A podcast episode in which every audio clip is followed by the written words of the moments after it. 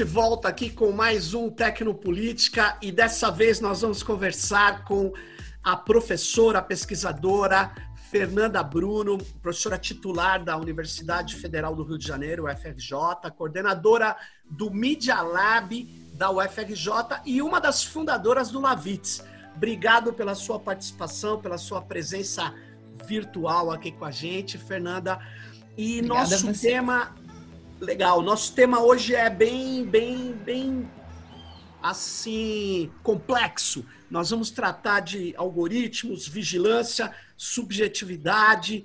E a questão é a seguinte, Fernanda, é, vários, é, várias pesquisadoras e pesquisadores, por exemplo, a Van Dyke fala de uma sociedade dataficada, é, a Zuboff chama a o, a, o, vamos dizer assim, o arranjo econômico disso, de capitalismo de vigilância, é, enfim.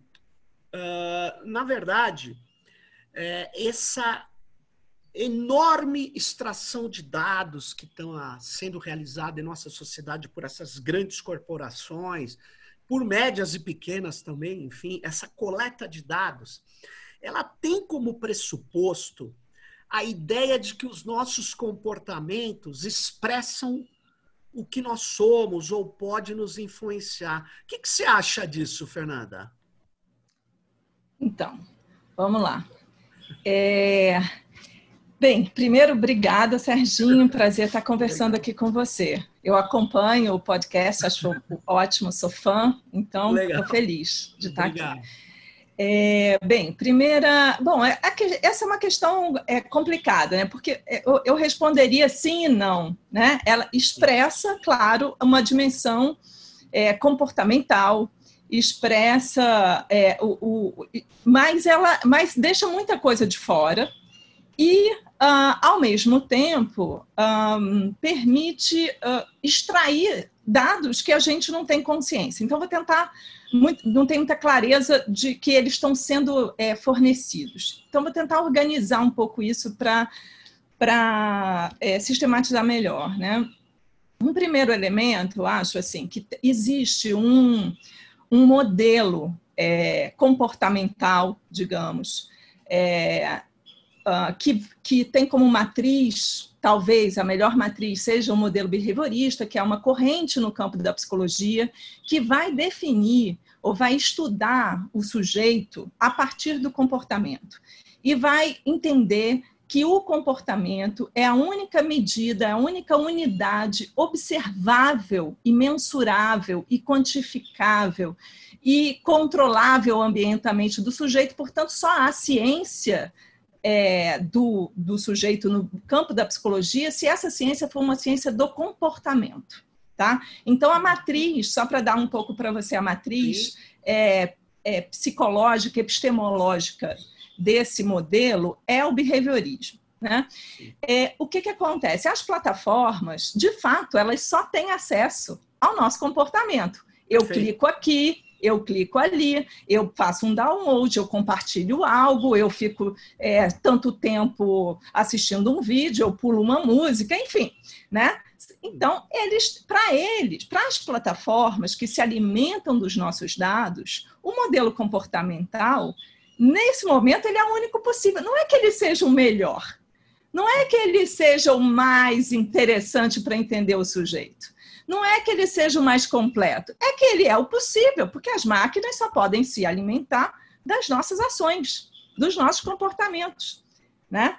Agora, o que que, o que, que essas, essas plataformas estão é, uh, produzindo como informação e como conhecimento sobre nós mesmos, para além da nossa ação, para além do nosso comportamento? Elas extraem a partir não de um conhecimento profundo de mim, Fernanda, de você, Sérgio, mas a partir de uma é, é, é, captura massiva de dados, de um volume gigantesco e da correlação, né, de uma análise da relação entre esses dados, onde ela extrai padrões comportamentais, né, que são basicamente padrões é, baseados em correlação. Né? Então, pessoas que, que dão como você sabe, permitem é, prever a maior ou menor probabilidade de alguém fazer uma ação ou de se comportar de certa maneira dentro de um determinado contexto ou dadas as é, certas condições. Então, uhum. eles extraem né, modelos, padrões e modelos preditivos do nosso comportamento para poder influenciar a nossa ação seguinte. Para eu ficar mais tempo vendo um vídeo, ou ver aquele ali, o outro que ele está me recomendando, ou clicar nessa propaganda aqui, e por aí vai. Alguma coisa. Exatamente. E agora, né, o que eu tenho pesquisado é, um pouco nessa direção é que, além desses dados comportamentais e desses padrões comportamentais, é, tem todo um investimento que está sendo sistematizado de forma mais recente, que é tentar extrair é, dados psicológicos ou informações psicológicas e emocionais desses dados comportamentais. E extrair daí é, uh, vamos, inferências sobre o meu estado emocional, sobre as minhas vulnerabilidades, sobre a minha é, personalidade ou inclinação, se eu sou uma pessoa mais extrovertida, menos, menos extrovertida. Mas, Fernanda, mas, mas vamos lá. Ele consegue fazer é, isso ainda a partir de dados comportamentais. Ainda a partir de dados comportamentais. Perguntar, a partir de dados biométricos, como, por Sim. exemplo, as câmeras. Sim, e também, a, por exemplo. Isso. Reconhecimento facial também tem pesquisas nessa direção. É, mas veja bem, uh, você começa a ter um desenho da arquitetura dessas plataformas para é, tornar mais legível para a máquina dados emocionais. Exemplo, tá? Bem simples, assim que todo mundo conhece porque vive no Facebook. Uhum. O Facebook é, é, primeiro, o próprio botão de like do Facebook, ele já é uma forma de tornar é, computável ou datificar uma emoção, gostar, não gostar, tá certo? É, então, é, os emojis, os emojis que proliferam, tudo que é lugar agora, você pega qualquer aplicativo tem emoji. Mas por que, que tem emoji? Porque quando você usa, você está dando uma informação emocional fácil para que a máquina pode ler, porque uma coisa é eu dizer na forma do né, de, declaratoriamente é, isso vai exigir um esforço da máquina, das máquinas, e dos, e dos analistas também, que obviamente trabalham junto com essas máquinas, de interpretar o que eu estou dizendo e inferir um estado emocional. Mas esses botõezinhos, né, os emojis, os, os likes, é, agora, uh, você antigamente tinha só o like, depois o Facebook estendeu os botões e passou a colocar aqueles ícones de reação, que é gostar, não gostar, chorar, é, ficar irritado, é, dar um berro de alegria, sei lá, já esqueci, mas é uma, são seis mais ou menos que é, traduzem né, uma ação numa emoção a partir de uma informação que eu já estou fornecendo. Então, isso é uma dimensão. E outras que aí a gente também precisa pesquisar mais para entender, e eu venho pesquisando um pouco isso em aplicativos, mas tem pesquisas no âmbito de reconhecimento facial que também é, apontam que se captura esses dados todos sobre os nossos rostos, fotografias e até vídeo, Sim. em vídeo isso é muito forte, para tentar extrair é, emoções, é, índices né, de emoção, de estados de raiva, de angústia, de ansiedade, de medo, de. Você sabe, você sabe é, Fernanda, que eu peguei um, uma patente é, há, há, muito tempo atrás, eu até publiquei num artigo, é, entre as várias patentes, uma que eu observei, que me chamou muito atenção, é exatamente tentar extrair o estado mental, que na verdade era o humor que a gente estava naquele momento, usando o celular. É uma patente da Samsung. É uma uhum. patente que tem lá um certo modelo de inferência que eles já inseriram no, no, no, algoritmo de aprendizado de máquina, e na hora que a gente toma aquele comportamento, chacoalha demais o celular, ele deve ter uhum. um dispositivo que informa. Na hora que a gente digita rápido ou devagar, com muito erro ou menos erro, ele tem lá as categorias na patente. Ele diz se o nosso estado emocional é X ou Y. E é da uhum. Samsung, é uma patente válida, ela não foi abandonada. Ou seja, é, ela está sendo mantida por uma corporação que não está brincando, né? Então, de fato, é uma essa Sim. ideia de transformar que você está nos falando o comportamento em algo que dê mais informação sobre a nossa seria nosso estado emocional, sobre os nossos estados mentais, mentais, sobre os nossos nossas inclinações, né, psicológicas, sobre as nossas vulnerabilidades. Então, por, e, e, tem outro, outra é, matriz, Sérgio, que se cruza com essa das plataformas, que estão produzindo conhecimento é, forte e extremamente veloz. Né?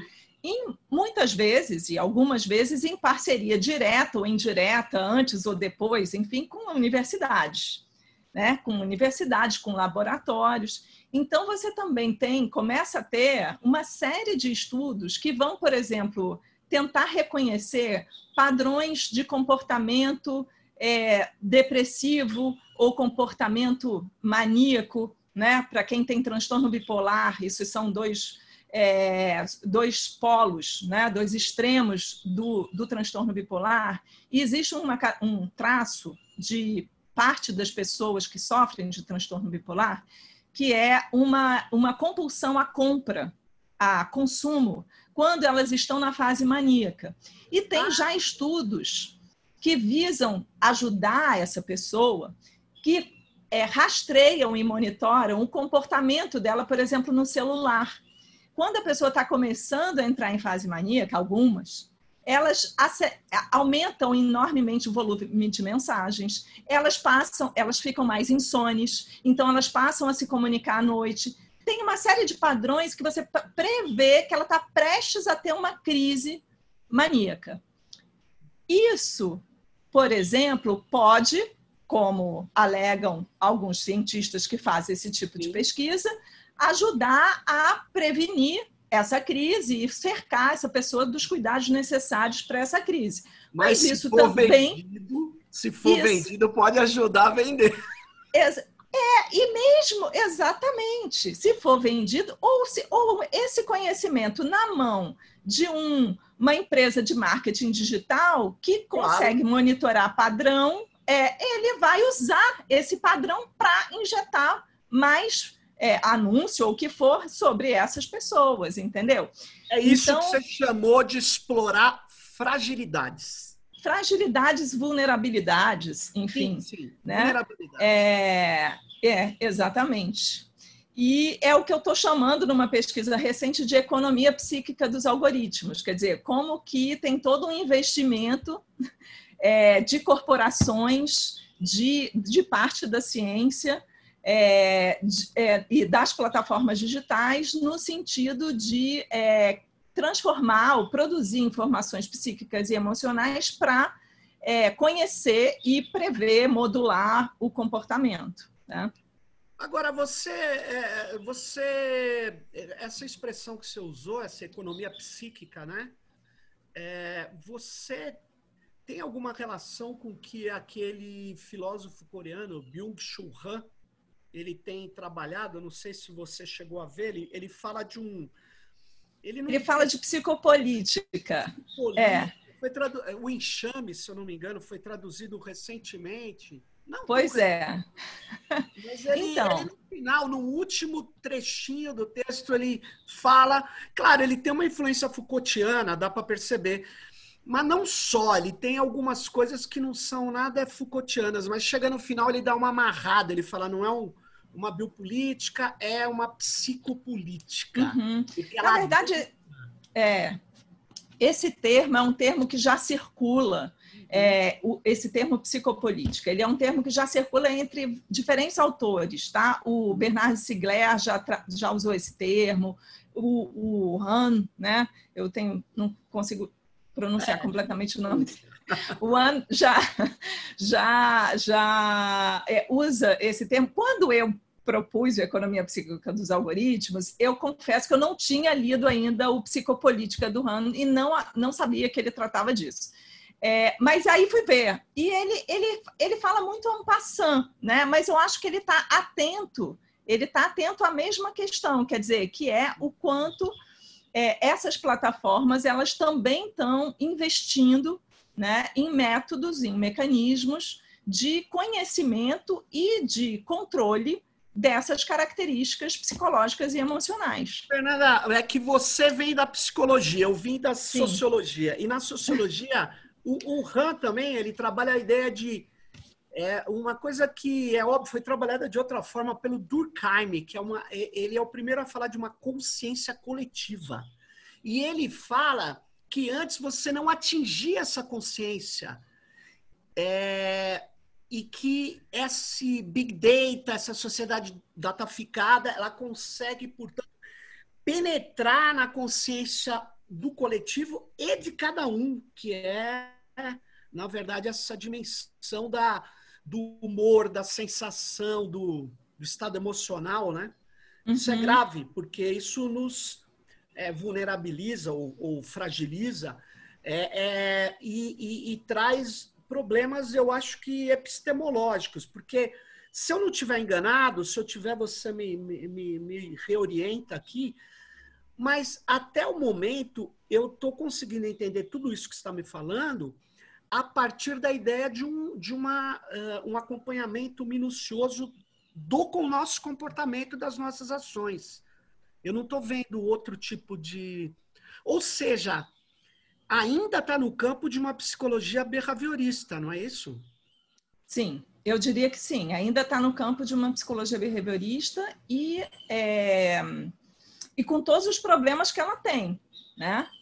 É, a, o behaviorismo é uma, é uma corrente que, ele, que vai começar né, no início do século XX, né, na virada, na verdade, começa, começa na, assim, um grande, o grande pontapé inicial é, é a reflexologia russa, né, o Pavlov é, com reflexo condicionado e tal, enfim, ali tem uma. Isso vai ter uma trajetória toda interessantíssima, toda especial na psicologia russa, tá certo? E uma outra na psicologia americana, é, norte-americana, né? É, mas eles estão, uh, eles têm uma mesma matriz, digamos assim, que é o Pablo. É, e, assim, um dos problemas, Sérgio, a meu ver, é, é, é que é, o, o, behaviorismo, quando ele faz essa aposta, né, os behavioristas, ou a corrente, quando ela faz essa aposta no comportamento, ela faz essa aposta porque ela precisa se legitimar como ciência. E a ciência que vigora naquele momento é a ciência experimental. Então, o behaviorismo, num esforço de se, se, ser reconhecido como ciência, fala: eu não posso falar de estados mentais porque eu não posso observar estados mentais. Né? É inobservável. E a psicologia experimental e, e, o método experimental na ciência só lida com observáveis, com produção de evidência, com o que pode ser testado, testemunhado, falsificado por outros, etc. Então, só me resta fazer ciência do comportamento. Essa é a única ciência possível na psicologia. Uhum. E é uma, isso é uma grande batalha, porque, paralelamente, você tem Freud trabalhando com o inconsciente. E, e tendo uma repercussão gigantesca no mundo e mudou nossas vidas, nossos corpos, nosso modo de fazer família, nossos modos de sofrer, de ir para o divã, de se colocar em discurso, e que abriu toda uma outra frente de investigação de investigação do inconsciente, né? E do, pela palavra, pela interpretação, que é um outro campo incrível da psicologia. E esses dois universos se entram em colisão o tempo inteiro. Porque um tem uma dimensão do sujeito que também é determinado por fatores que eu é, é, não domino completamente, fatores não conscientes, Sim. mas é, o sujeito é convocado o tempo inteiro a participar dessa produção e desse limite que ele, que ele é e que ele vive. Nós não somos senhores de nós mesmos, nós não somos senhores das nossas ações, nós não somos senhores das nossas crenças, dos nossos desejos, nós somos determinados por várias coisas, vários, é, é, é, várias forças, forças culturais, forças históricas, forças sociais, forças é, é, é, familiares. A gente é um conjunto, né? Desse de uma série de influências as mais diversas, né? E de determinações as mais diversas. Essa é a condição, eu acho, que é do homem moderno, do sujeito moderno. Né? Mas... Ele é sujeito e é sujeitado. Ao mesmo tempo que eu me descubro como o sujeito que fala, que trabalha, né? que vive, que produz é, conhecimento, eu também sou é, é, é, falado pela cultura, eu também sou, é, pertenço a uma classe, etc., enfim, que, que me determina minhas condições de trabalho, né? o velho Marx, os meios de produção uhum. e, e as relações de produção, e por aí vai. Então, essa história de que nós somos determinados por forças distintas está na modernidade inteira.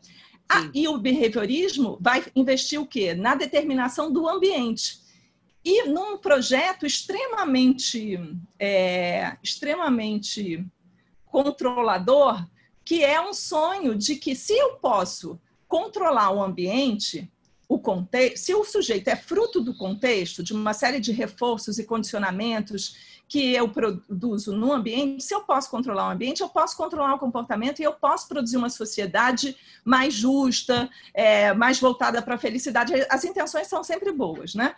É, e, uh, e por aí vai. A psicanálise, não. A psicanálise, de outro lado, vai dizer. Vai, e só que, no caso do behaviorismo, do behaviorista, o sujeito, o indivíduo, está de fora do processo.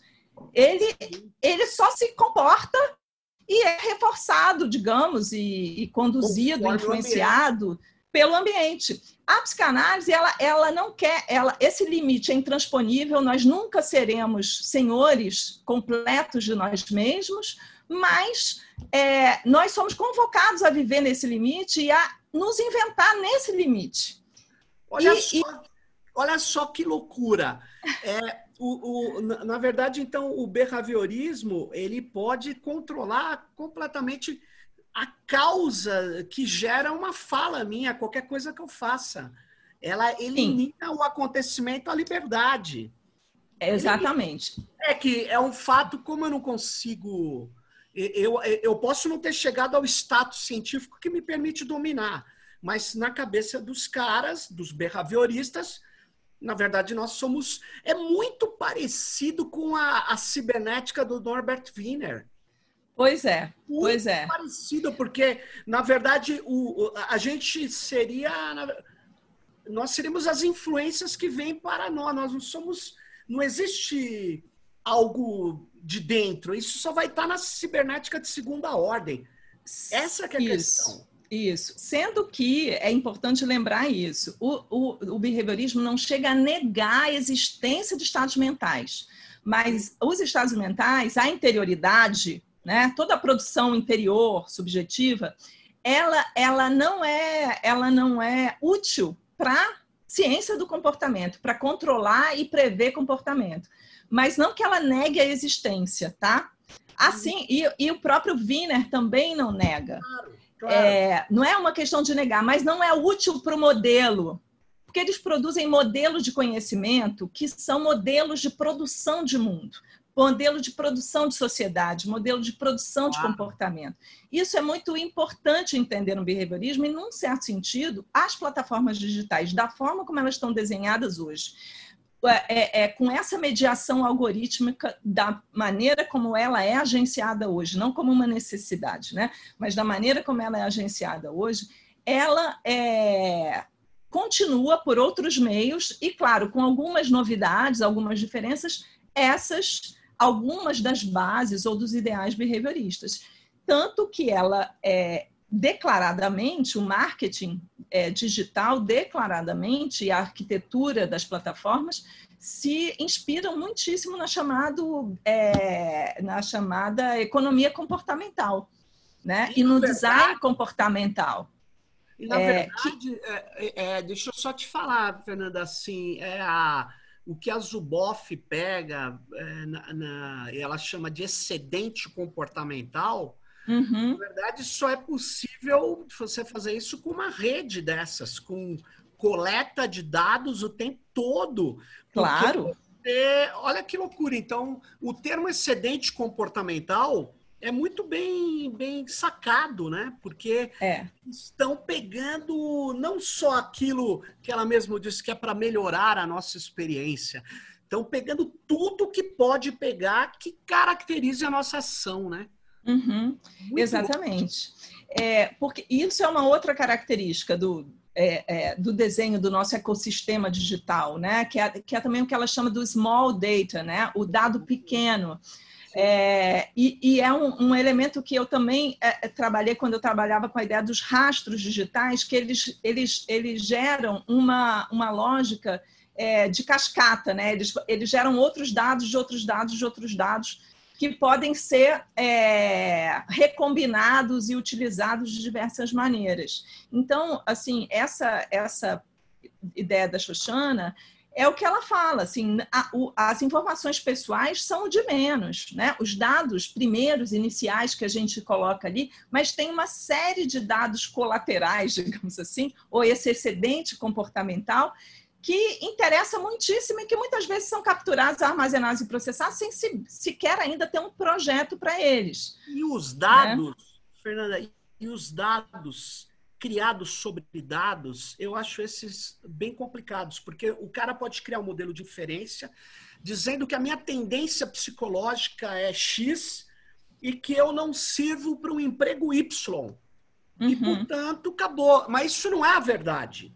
Isso sim, são claro. talvez, no máximo, probabilidades. No máximo. Sim. Mas sim. isso está dirigindo hoje o capital, está dirigindo a sociedade. Exatamente. Está dirigindo a tomada de decisão está dirigindo a tomada de decisão em vários domínios, né? É, no domínio do, do, da contratação de, de né, pessoas, no domínio de seguros, no domínio de triagem de diversos tipos de competências e por aí vai, né? É, e no domínio do marketing e no domínio da própria também influência de comportamento para nos manter ativos nas plataformas, para nos manter, é, enfim, consumindo A ou B, enfim. E na ah, naturalização, que é uma outra questão que eu queria colocar para você, a naturalização do seguinte.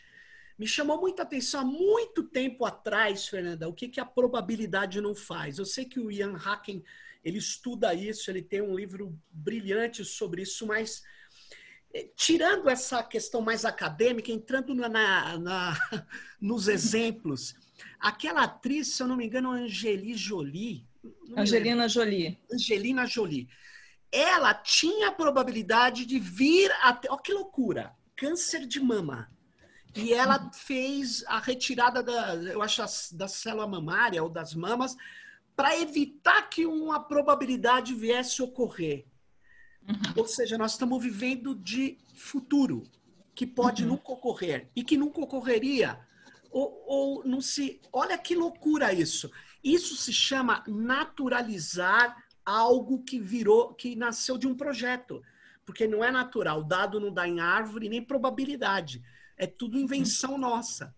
Sim. E aí? Sim. É. Então, várias camadas aí, né? Primeiro, é, primeiro isso, assim, é, é, a dimensão performativa dessas previsões é extremamente forte, né? Porque elas produzem aquilo que elas preveem. E essa é um pouco, porque assim, desde que eu comecei a estudar isso, para mim ficou muito claro de início é, que tem esse discurso da retórica, de, de, desse marketing, da própria propaganda do, dos poderes preditivos desses, desses algoritmos e dessas plataformas e dessas arquiteturas aí de decisão, tem uma dimensão aí que é meio propagandística, quer dizer, olha, a gente é foda, a gente consegue prever, né? Então tem um discurso de eficiência um pouco de propaganda. Mas, na verdade, se você for olhar bem, pouco importa, porque eles não trabalham com. Não é um regime de verdade, é um outro regime. É um regime de probabilidade. Né? Não é um regime de verdade do tipo verdadeiro ou falso. Ele aumenta ou diminui a probabilidade de eu clicar aqui ou ali, aceitar, ouvir mais essa música, aceitar a recomendação desse filme, é, continuar a minha corrida e o meu trabalho no Uber por mais tempo ou não. Tem uma, uma interferência na probabilidade, mas se não der certo, se não funcionar, não é que está errado, simplesmente não funcionou. Então, não é verdade e erro. É, não, então, assim, a verdade, e eu acho que isso se conecta com todas essas outras questões de desinformação, a verdade não é um parâmetro de é, de avaliação da eficácia desses processos. Então, isso é uma primeira coisa. E é um problema, é uma questão para a gente. Política, ah, ética, epistemológica, etc. Né? É, uma outra coisa é, e aí, onde que está a eficácia? A eficácia está na performatividade. Porque é claro que quando eu faço a recomendação, eu aumento a probabilidade daquela, daquela música ser ouvida, evidentemente. Né? E aí o que eu, eu tenho chamado isso de sequestro do futuro, né? É, o, o, futuro, a, a, previsão do futuro, ela é também uma forma de sequestro. Por quê?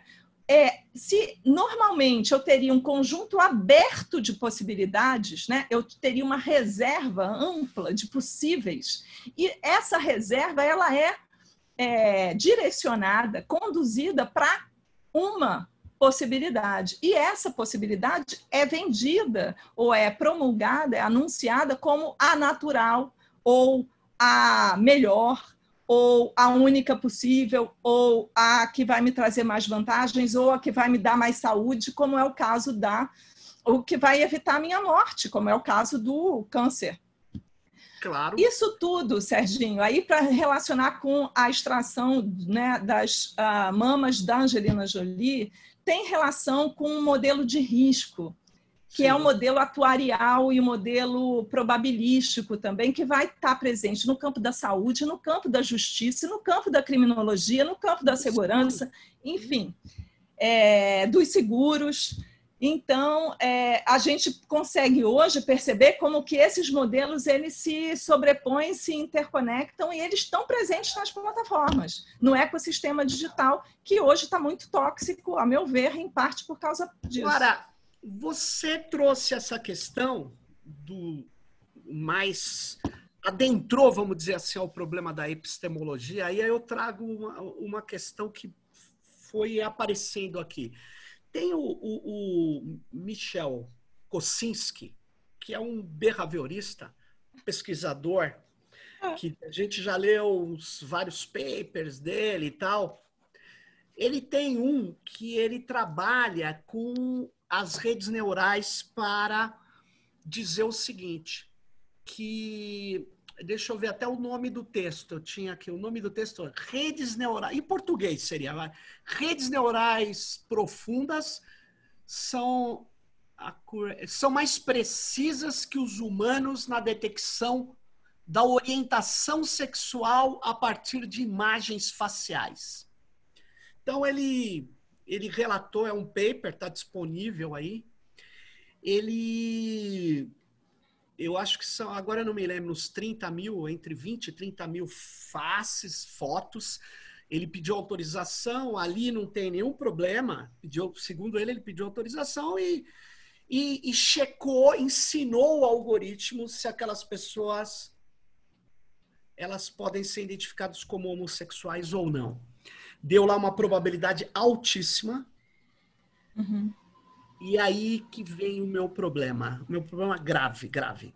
Quer dizer que a expressão biométrica caracterizaria se eu sou democrata, que é um outro paper dele, é, liberal em inglês, em, nos Estados Unidos, ou conservador, republicano, uhum. e se eu sou homossexual ou se eu não sou homossexual. É grave. Porque é, é grave. Grave é grave, porque aí eu tenho, eu, eu, eu disse, quando isso me aparentou, vieram me perguntar, eu falei assim, então Lombroso, criminalista, Lombroso tinha razão, César e Lombroso, quando dizia que podia identificar as pessoas por traços, etc. Ele tinha razão, o que faltava ele era o Big Data. É isso? Então, então o que, que você pensa dessa pesquisa do Kosinski? Então, esse Kozinski é o mesmo Kozinski do que está na base dos experimentos do Cambridge que vieram dar o Cambridge Analytica, né? É o mesmo. Sim, é então, mesmo. é, eu também tive, sei lá, não sei nem como, é, é, é, como qualificar a experiência de ler vários artigos do Kozinski junto com o meu grupo de pesquisa lá no Media Lab. E quem trabalha muito bem com esse artigo é um aluno meu, Paulo Faltai. É, e, então, assim, primeira, eu acho é, é muito frágeis os argumentos, muito frágeis as evidências que eles produzem.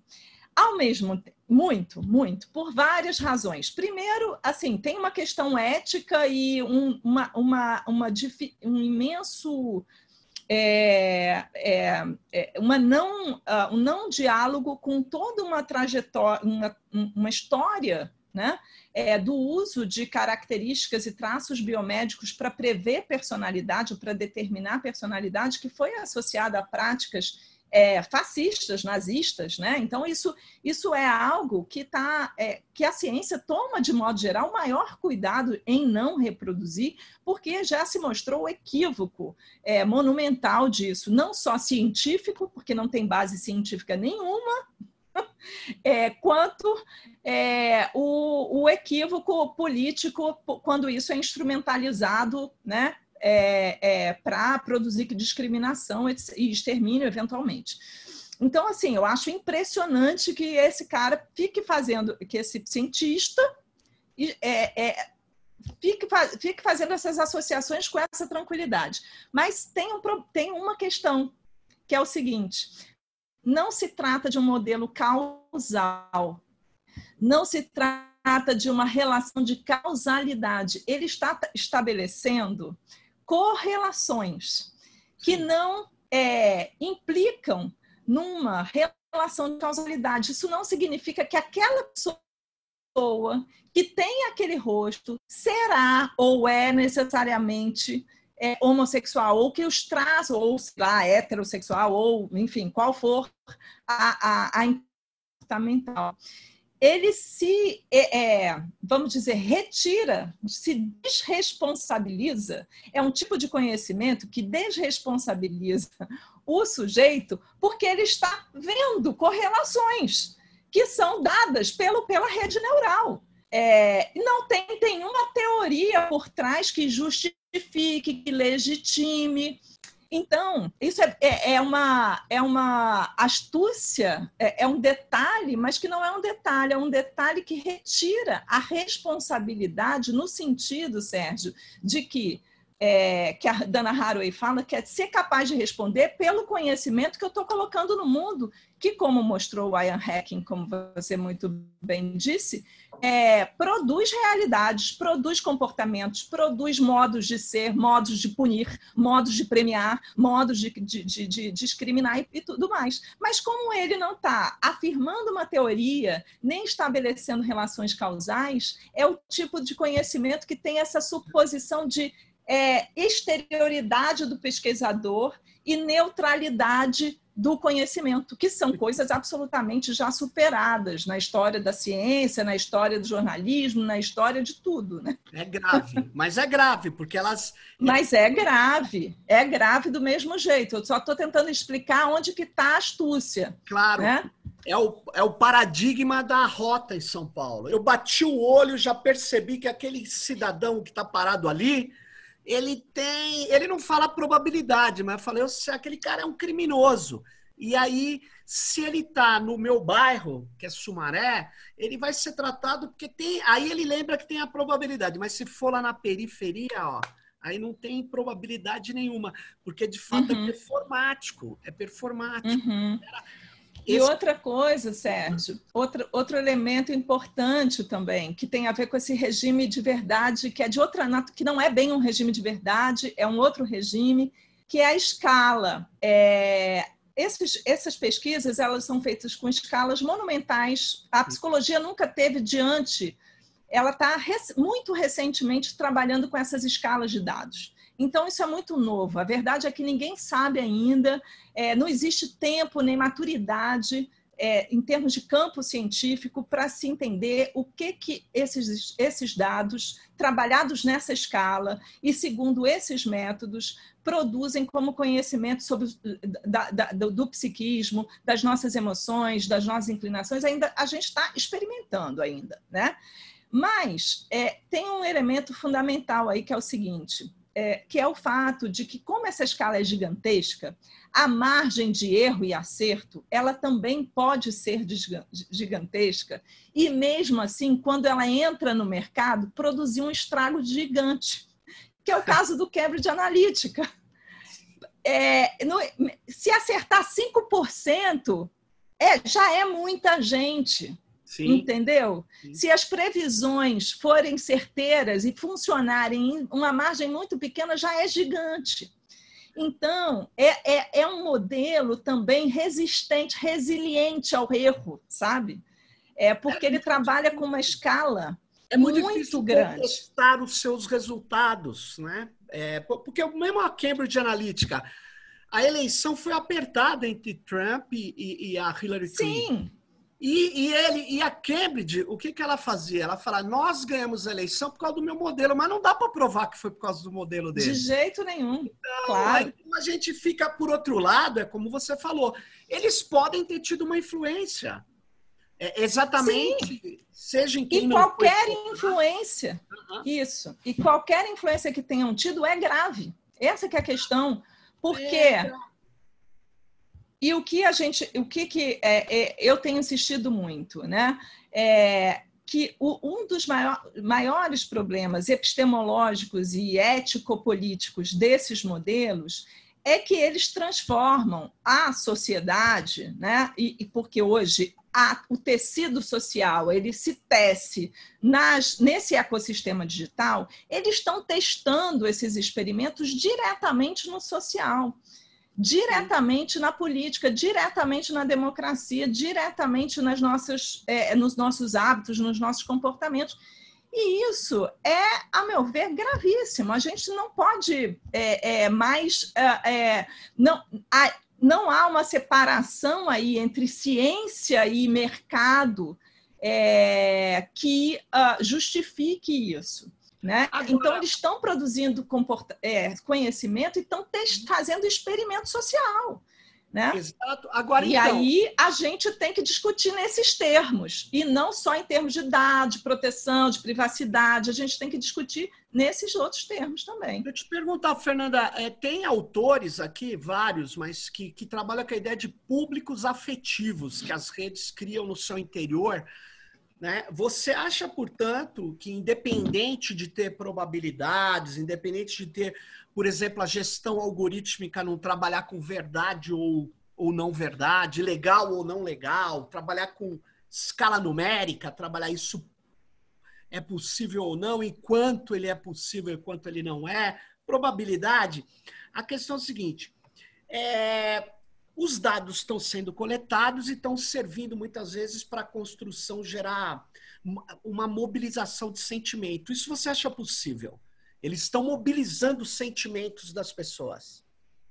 Acho, acho possível. Como acho também possível criar hábito, criar comportamento. A gente vê isso, Serginho, nos nossos corpos. A gente mudou completamente a forma de se comportar, de exercer nossa atenção, de, enfim, de uma série de coisas. Às vezes, é, é, e nós percebemos isso. Isso tudo é possível, mas não quer dizer que a gente se reduza a isso, né? E nem que é, é, tudo, é, toda a discussão sobre quem nós somos, ou sobre o que é o afeto, ou que só sejam essas as forças que estão atravessando a nossa paisagem e a nossa, é, é, é, os nossos estados afetivos e emocionais. Tem muito mais do que isso. O problema é que é, a, hoje esses sistemas eles são tão onipresentes e são tão fortes e agora, por exemplo, numa situação de pandemia, eles tomam né, a ambiência toda que é, é, a gente. Eles acabam sendo mais determinantes, mas isso não é porque eles sejam por natureza, é por circunstância. Sim, né? interessante isso. Na verdade, nós estamos aqui no, no, momento onde essas plataformas todas ampliaram a sua, a sua presença, sem dúvida, porque nós estamos utilizando mais as escolas estão utilizando mais, todos estão utilizando mais, e elas estão coletando mais dados, e elas estão tentando sim. interferir mais. É claro que aumenta a interferência, sim. A pergunta é, como é que aumenta as resistências, né? Como é que, que provavelmente você tem uma outras rotas acontecendo que a gente está no meio disso, é difícil de captar, né? Bem difícil de compreender. Agora, essas ações é, de tentativa de é, formação de públicos, modulação, interferência, é, elas ganharam destaque, né? ganharam força agora, porque você tem essa conexão de todo mundo, né? Bem ou mal, todos. É, todos é, é um exagero, porque tem muita gente no Brasil não conectada, mas enfim, uma grande maioria já está, né? E você está vendo influências. E uma coisa uhum. interessante que eu acho, Fernanda, agora estão tentando normalizar é, essa questão de poder acompanhar as pessoas no território a partir de aparelhos digitais e tentar uh, dar uma tranquilidade para as pessoas, que eles estão fazendo isso para reduzir os perigos virais, os perigos da saúde pública. E, na verdade, eu não vejo como isso pode funcionar, sinceramente, eu não vejo. Eu só vejo que isso aumenta a coleta de dados, mas eu não vejo como isso pode beneficiar. Quando eu vou para a periferia de São Paulo aqui, olhando, as pessoas nas praças, pessoas quando se abre os shoppings tal, o que, que tem a, veja como é que um contact tracing pode evitar é, qualquer coisa entre nós, entende? Se você é, tem uma pandemia onde uma das suas características mais terríveis é que os assintomáticos carregam o vírus, né? Então, uhum. eu não sei, eu acho que estamos caindo numa ideia que essa modernidade de dados tudo pode, e que ela é verdadeira, como você estava notando em outras coisas, e que, portanto, se a gente fornecer, que nem saiu na Folha esses dias, uma empresa aí que coleta dados falando precisamos de mais dados para poder combater a pandemia. Ou seja, é, porque aí aumenta a nossa probabilidade. Ele não falou assim, mas é isso que ele está falando, né? Aumenta a sua chance de é. combater. Sim. Então, é, bom, com relação ao, ao, contact tracing, né, especificamente, acho uma coisa que é bom lembrar, eu acho que muita gente passa batido, né, é que ele já é feito por humanos, né? Isso é um procedimento padrão na política de saúde é, na política epidemiológica. Né? Então, rastreamento de contato, de quem teve contato com quem, alertar as pessoas né, que elas tiveram contato com aquelas contaminadas e pedir para fazer quarentena, tomar as medidas, isso já é feito por humanos, isso já é uma metodologia instalada no, no sistema epidemiológico é, de saúde. Né? É, a questão é, e, e, ao que tudo indica, pelo pouco conhecimento que se tem desse vírus hoje, que o contact tracing automatizado, né, na forma de apps aí, ele agi poderia agilizar apenas se tivesse adesão é, massiva, massiva, ou seja, mais, se eu não me engano, mais de 60% da população, a partir de 60% é que ele começaria a ter uma eficácia. É, então, onde você já tem, em lugares onde você já não tem, pessoas não têm smartphone, é, nessa proporção já seria complicado. Um outro elemento é que ele só seria eficaz também se fosse é, acompanhado de testagem massiva. É, coisa que nós estamos longe de fazer. Então, no caso do Brasil, está claríssimo que não teria, não seria nada eficaz a adoção dessa, dessa tecnologia.